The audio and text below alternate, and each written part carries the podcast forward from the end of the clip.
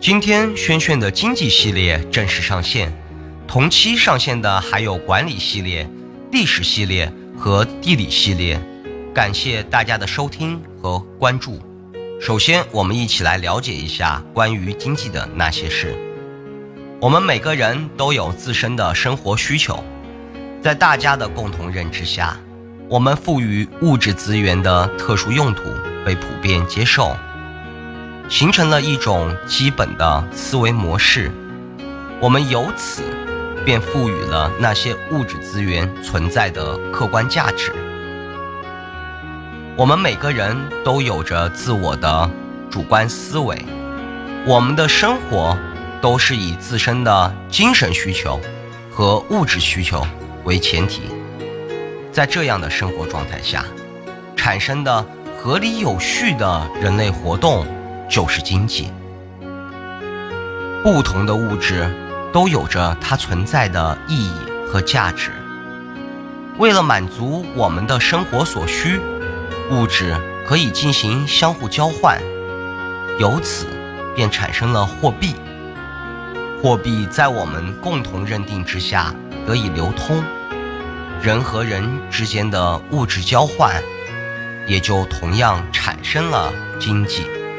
在远古时代，经济是通过物物交换的方式体现，大家相互交换自己所需要的商品或者食物，这是人类社会最原始的交易方式，也是交换行为最初的形式，出现在原始社会后期。《上书》记载：“茂谦有无，化居。”真名乃利。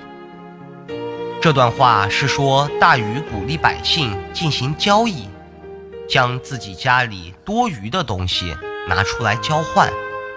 三国时期的名医董奉开医馆治病，不收穷人的钱，让他们植杏树。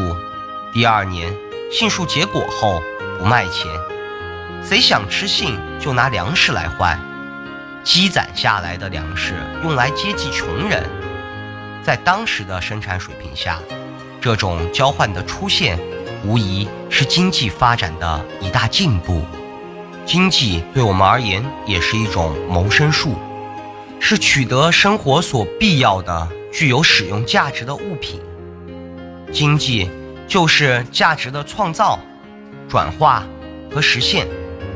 人类经济活动。就是创造物质，利用物质，实现物质的价值。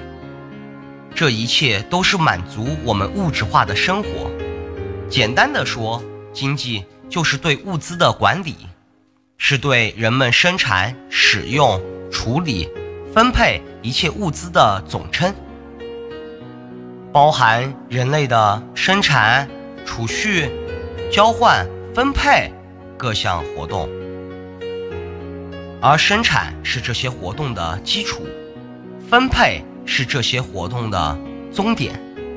各种各样的意识、行为、交易的出现和发生，随着人的意愿而自由伸展。